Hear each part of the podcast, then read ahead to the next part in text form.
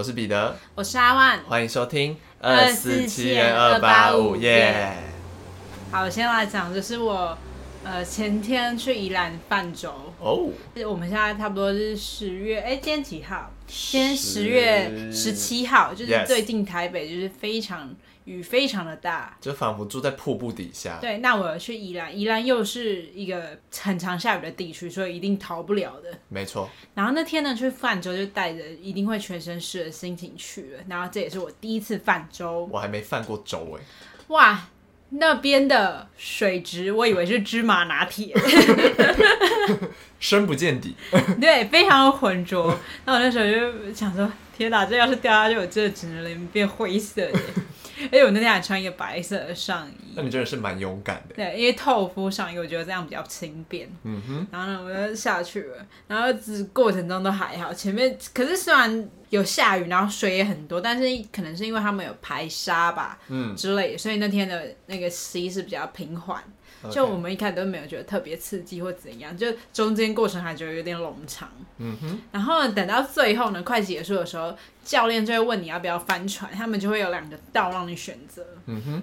我就不想要掉到那水里啊，因为那水很可怕，很脏。对，然后我就说我们不要翻船，然后大家就说对，不要不要翻这样。然后呢，那教练可能过程中跟我们聊得太开心，他可能想弄我们，或者是他真的不是故意的。嗯哼。还我们还是不小心翻船了，然后翻船的时候呢，我被盖在船底下，然后我起来的时候想说，嗯，这什么地方？这是什么异世界？就我眼神很黑，你知道吗？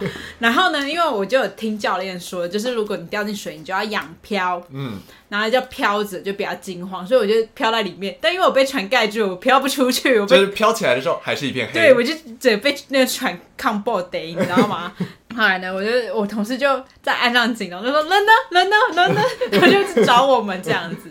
后来呢，就把全班看到，我就从里面默默出来。怎么有一句泥巴人？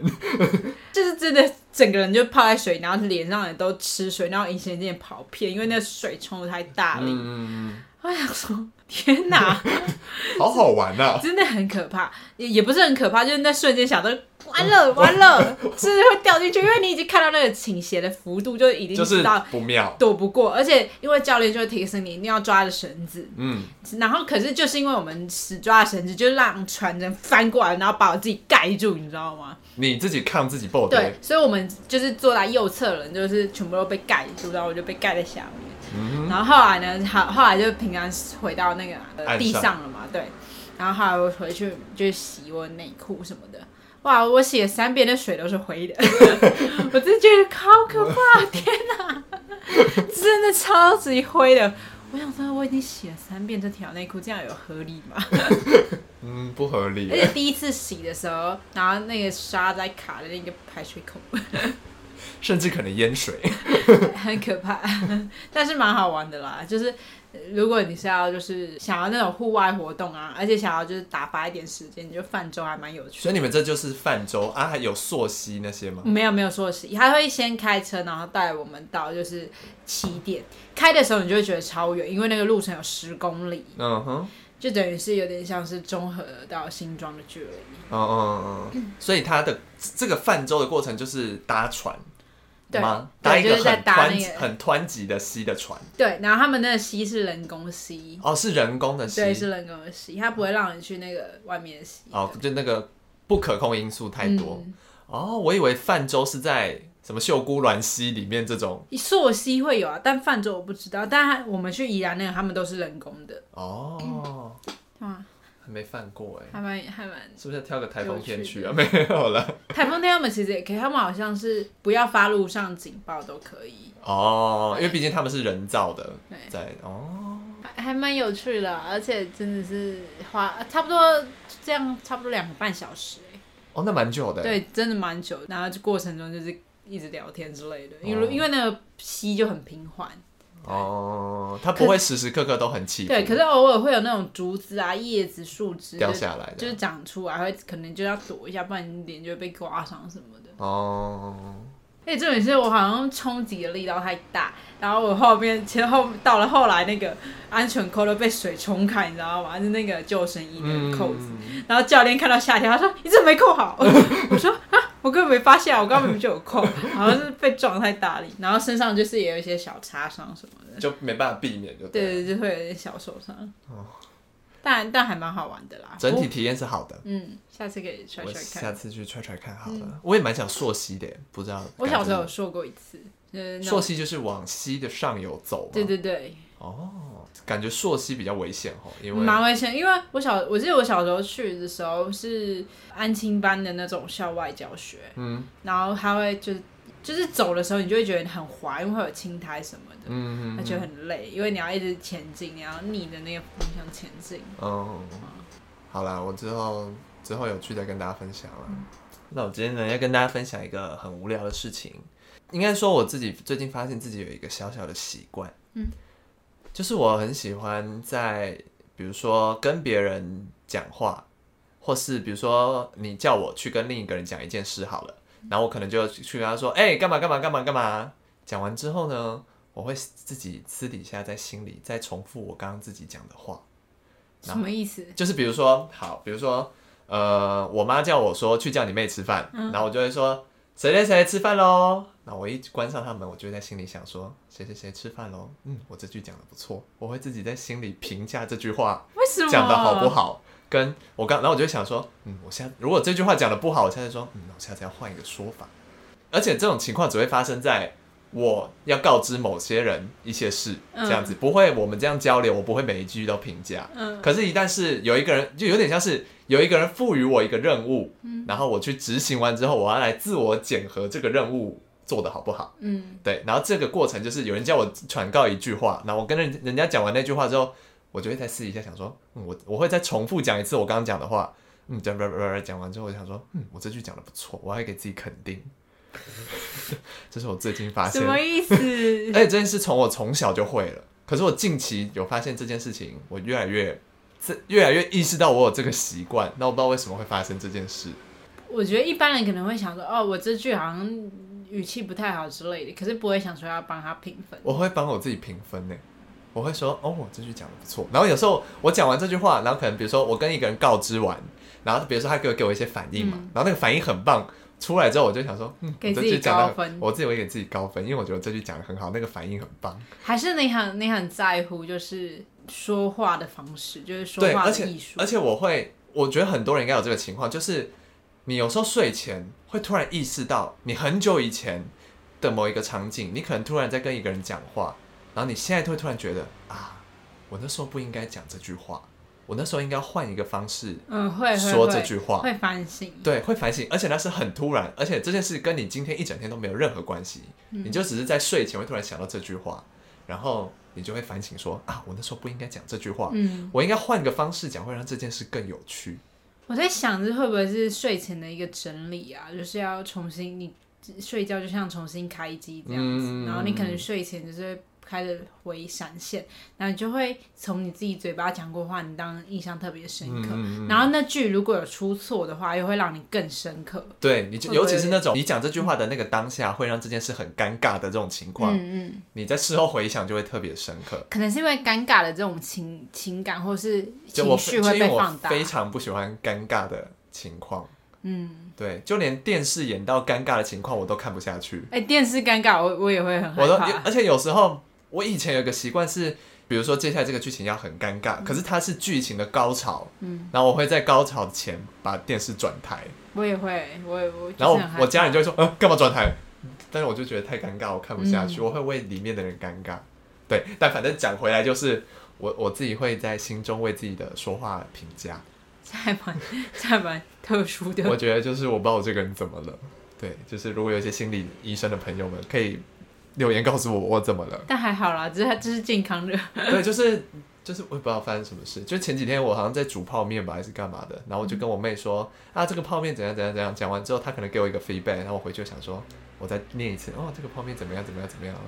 嗯，我这句讲的不错。什么东西啊？很像一个疯子。对啊，什么什么东西？好，所以这一整段大家都听不懂没关系，就就这样呗。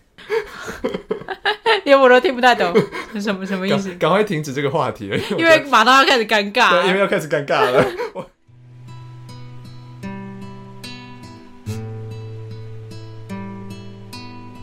好，那我们接下来进入今天的案件。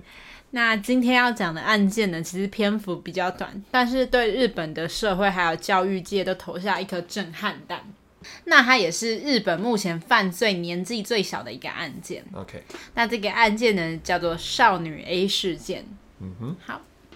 那事件呢，要从二零零四年六月一日说起，在日本长崎县佐世保市大久保小学呢，发生了一起命案。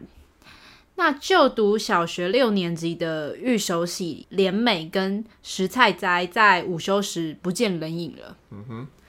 那不久后，石菜斋便回到了教室，但这时候呢，见到他的老师跟同学，瞬间都惊讶到说不出话。怎么了？因为呢，此刻他满身都是血，而且是非常大量的血。嗯哼。那老师呢，这时候就赶快恢复理智，就是急忙询问石菜斋发生了什么事，但石菜斋呢却回答：“这不是我的血。”他就冷冷的吐出这一句话，没有任何情绪，完全不像是一个小学六年级的学生。随即呢，老师就在另一间教室发现倒下的玉手洗莲美。但发现他时呢，他已经没有了呼吸、心跳，已经气绝。之后呢，老师就立刻通报学校，然后学校再立刻报警。那警方呢，随即就赶到。那警方到达现场之后呢，就开始厘清整起案件。而且十一岁的石太哉其实很快的承认，他就是此案的凶手。嗯哼。那他当下呢，就立刻遭到警方的逮捕，然后他就慢慢说起了案件的细节，以及他为什么要这么做。那现在呢，我们就一起来还原这整起案件的过程。那其实整起案件的起源要从两个月前说起。石菜斋跟玉手洗莲美呢，其实是班上的好朋友。嗯哼。那莲美呢是转学生，然后一开始当然跟大家有隔阂嘛，不太熟。对，就比较陌生。但很快的呢，他就跟石菜斋成为了朋友，因为他们都有一个共同的兴趣，他们都很喜欢画画，嗯、所以他们时常就一起画画，一起分享彼此的画作，这样。然后画的都是一些漫画那种大眼睛啊，公主就是小女生喜欢的那种风风格。嗯哼，那两个人呢就越来越好，几乎是无话不谈，甚至呢还开始写交换日记。那这个交换日记呢，其实并不只有他们两个人，可能有点像是班上的，就是互相传阅，就你看得到每个人写的内容这样子，有点像留言板的概念。嗯。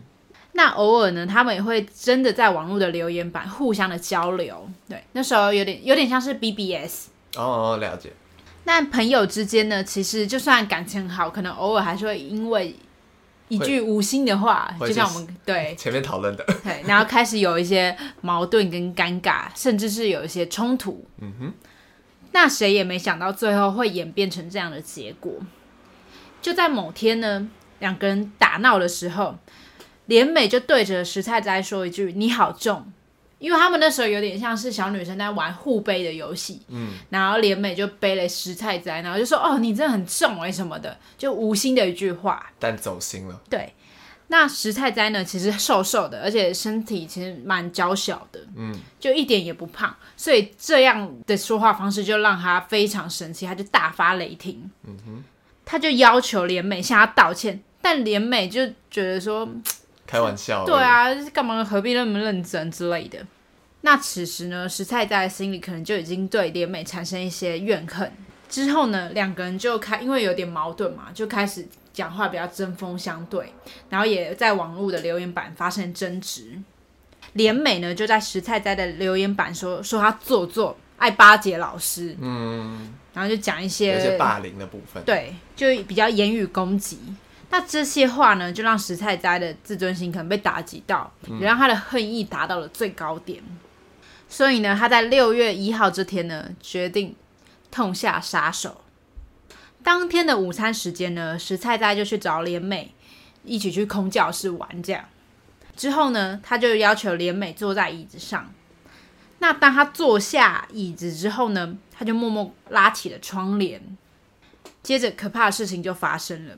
当莲美坐下之后呢，石菜斋就直接蒙住了他的眼睛。嗯，蒙住之后呢，他拿出准备好的美工刀，在他脖子狂刺。而且你们可以得可想而知，这个力道有多大，因为一个十一岁的女生竟然可以活活把自己的朋友给刺刺死，对，刺杀到就是整大量出血，甚至连左手都已经见骨，这是要多么大力气跟多么大的恨意才可以办到的。呃那在犯下罪行之后呢？石菜斋甚至用脚踢了连美，他有多气？因为他要确认他是不是真的死亡。嗯、你可以知道这个小孩心理素质有多强大，嗯、有多冷血。嗯，此时大家就会很难相信，这真的是小学学生会犯下的案件。而且警方呢，在调查现场及尸体之后，就发现连美的伤势真的非常的严重。就像刚刚提到的，颈部就遭到了猛刺，然后大量出血，而且连左手都见骨了嘛。嗯哼。那就在事件发生的三个月后呢，他们就裁定，其实石菜斋是患有雅斯伯格症的哦。然后，并且限制他的行动自由两年。但到了二零零六年呢，又延长两年。直到二零零八年，石菜斋才获得了释放。嗯，那因为医院这边判定他的心智年龄还不够成熟到可以去面对这个社会，还不能回归社会，嗯、他还需要更多的精神治疗，嗯、所以就再多延长两年。OK，那其实呢，整起案件的篇幅蛮短的，就是发生过程很快，然后真相很快就明了了。嗯，那其实是对后续的影响比较大。那接着呢，我们就来聊聊石菜斋的家庭背景以及案件造成的社会影响。那刚刚有提到，他其实被诊断出患有亚斯伯格症。一般人呢，会从他人的举止和气氛收集到许多的情报，就我们有点像雷达侦测，哎，这个人情绪怎样？这个人情绪怎样？嗯、会看看读空气，会读空气。对，就这就叫做看脸色，嗯，就叫察言观色嘛。嗯，那其实呢？亚斯伯格症的患者呢，其实心智会受到一些呃比较多的干扰，嗯，所以他会比较不容易阅读空气，比较不会看别人对脸色，可能就会讲出比较让人受伤、比较直接的话。嗯哼。那其实呢，石太太的家庭呢有五个人，除了父母之外呢，还有姐姐跟奶奶一起同住，但是他的父亲呢曾经罹患脑梗塞。所以石菜斋从小就有奶奶照顾，他其实平常的兴趣呢是看惊悚小说，然后看一些可能比较暴力的那种动画，嗯、就是血腥的。而且就连他使用美工刀作为作案工具，都是因为他在前一天看了侦探连续剧所下的决定，嗯、就是有点模仿犯里面的内容情节。Uh. 由此可知呢，其实这类型的书籍以及戏剧对石菜斋来说，其实有着致命的吸引力，而且让他非常着迷。嗯，而被害人呢，玉手洗连美的父亲呢，是当地每日新闻的分局局长，家境呢小康，而且家庭就是和乐融融，很幸福这样子。嗯、那连美的性格呢，就也非常活泼开朗。相比之下呢，其实石菜菜就比较安静内向，而且她打扮都是比较偏中性，就都穿那种宽大的呃 T 恤啊，然后是呃也是比较宽的裤子啊，就不像一般女生会穿裙子，穿漂漂亮亮这样。嗯哼。那这两个性格迥异的人呢，就成为了好朋友，然后可能因为连美的个性就是很受大家欢迎嘛，那让石太太心里就是比较产生自卑，嗯，让她变得比较没自信。所以呢，最后就引来了这样的悲剧。嗯哼，其实案发后呢，也为日本社会带来了许多影响，因为在短时间内呢，日本政府就停止播放有暴力行为的节目，然后还有调查校园霸凌的行为，而且增加了校园的辅导老师，就是为学生进行一些心理辅导啊、智商这样。嗯，同时呢，日本政府就在二零零七年修改了少年法。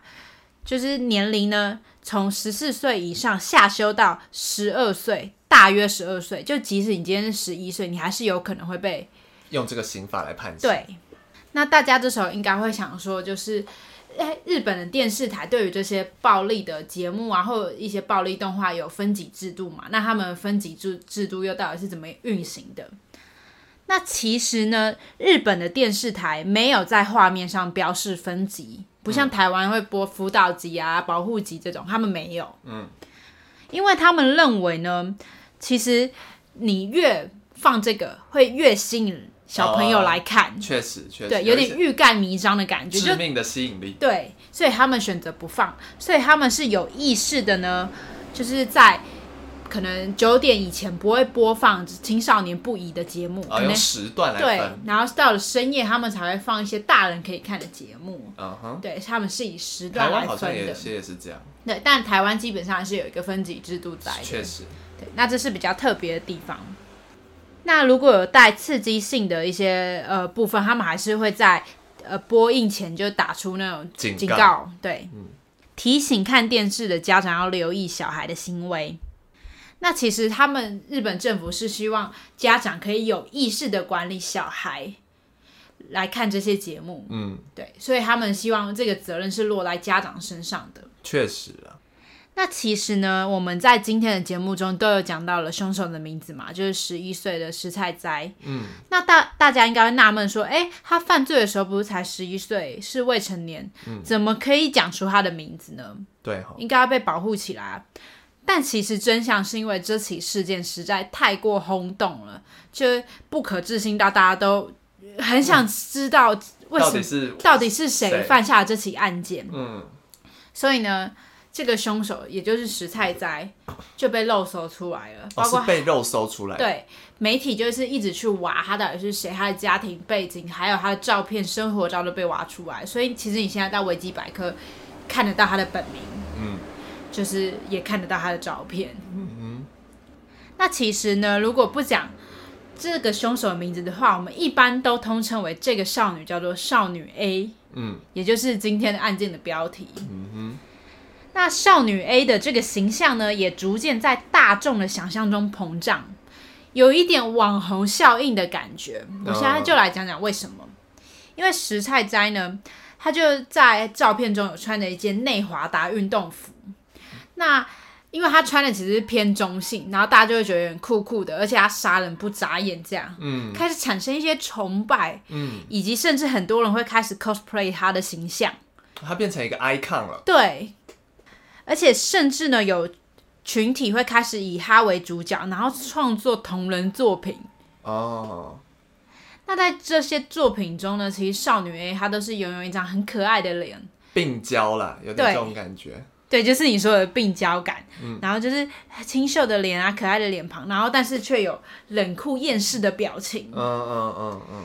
而且还拿着带血的美工刀，看起来非常的吸引人，看起来非常迷人。嗯。所以呢，有不少网友认为，其实就做这些行为会对受害家庭造成二次的伤害，而且还会助长就是另一批潜在的犯罪因子。嗯，在网络上呢，甚至有流传一张少女 A 在二零一零年时的照片，就是非常漂亮。她长大后，对，就是双眼皮啊，然后就长得好可爱，然后妹妹头这样。但是呢，到现在也没人。知道那到底什么是不是石菜斋？嗯，真的只是流传的一个照片。但石菜斋现在理应当也已经回归社会了吧？对，因为他后来他的家人自己有说，就是他现在已经跟家人就是正常相处，而且都相处的很好，他已经完全恢复正常了。嗯，可是呢，其实怜美的爸爸就有出就有出来说。哎，希望如果你想要跟我们道歉的话，可以来道歉，我们会原谅你什么的。但是石菜在从头到尾也没有出现，嗯，他现在就好像就是隐姓埋名了，嗯，就是过正常的日子，应该是这样子的，就是还蛮惊人的。就是，嗯，你用年纪来想的话，会真的觉得蛮蛮。我六年级在干嘛？对啊，六年级是一个多么单纯年纪啊！嗯，而且其实他犯案的年纪其实离我们。那时候也没有到多远，嗯嗯嗯，好像跟我们差不多。我想，我想一下哦，六年级没有，他比我们大。对对对，他比我们可能大个三岁，可能现在差不多二六二七这样。对，然后，嗯，我我自己觉得啦，我们那个年代应该算蛮单纯的吧。我觉得我学校没有很那个，我学校还蛮、哦……可能是我生长的环境会，我自己觉得好像蛮单纯。嗯，对。但我觉得这种行为放到，嗯、也不是说这种行为。你用现在的角度来看，现在的小孩子其实比我们想的成熟很多，因为他们接触到的东西太多了。对，而且多到是你没有办法去控管的程度了。嗯、对，就是你没有办法去知道他接收过哪些资讯，嗯、这样子。对，其实我我真的老实说，我觉得今天他会做出这样的行为，其实要归咎很多原因。第一个是我们说原生家庭的教育方式，原生家庭的环境。嗯。第二个是社会大众的环境，嗯、对社会大众带给他什么样的影响。嗯。那第三个，我觉得可能就是他在成长过程中遇到怎样的同才，嗯，他自己发展了什么兴趣，或他自己本身就有一些心理上可能就是会有一些，他可能原本就比其他人更需要帮助，对，我们都不得而知，嗯，只能说就是没有人发现的话，你可能就真的会走偏了，所以有人要及时发现，其实是很不容易的，嗯，而且像这种。嗯，他不可能会，因为他不会意识到自己有什么问题，嗯、所以这个才是最最可怕的地方。而且他父母其实都忙于工作，要真的就是可能关心小孩时间就比较少。嗯嗯嗯嗯，这种感觉很像教育真的不容易。嗯，而且这种感觉只会出现在动漫里面啊。我跟你说，为什么今天会讲这个案件？是因为我们前一阵子有跟我们罗姓友人出去，确实。那我们罗姓友人呢，就是在做教育，对，从事教育产业。对，那今天就觉得啊，因为他那时候也有跟我们聊一些他的工作啊什么的，遇到的一些个案。对，然后我我就想说，还蛮有感而发的，所以来讲一下这个案件，类似的案件。对，对，现在的小孩子。也不，其实也不是说现在的小孩子，就是小孩子啦。嗯，小孩子都需要大家多关心了。对，小孩子需要很多爱，他们需还不只是有爱，还要关心，可能还要，可能还要搭配，就是就是教育啦，不一定说是打骂，但是就是要用教育啊，然后又要给他足够的爱。其实养孩子真的很难，很难很难。对，大家不要轻易。养孩子，不要这样子，还是可以养孩子。对对对对，就是你你要养就认真养，跟养宠物一样，对，跟养任何东西一样。对对，你要养就认真养，对。然后希望他这样讲对吗？但希望他现在过得开心吗？也不是开心。希望他，我觉得不是希望他开心，我是希望他就是回想到小时候做那个。事件就是犯了有愧疚的心啦，对，带着愧疚，他知道自己做这件事不对，对，然后就要想着他之后要更认真生活，对对对对对对对，也不是不是说开心，对，嗯，我觉得他必须带着愧疚心过这一辈子，嗯嗯嗯，好，那我们今今天的节目就到这边结束了，我是彼得，我是阿万，我们下次见，拜拜。拜拜。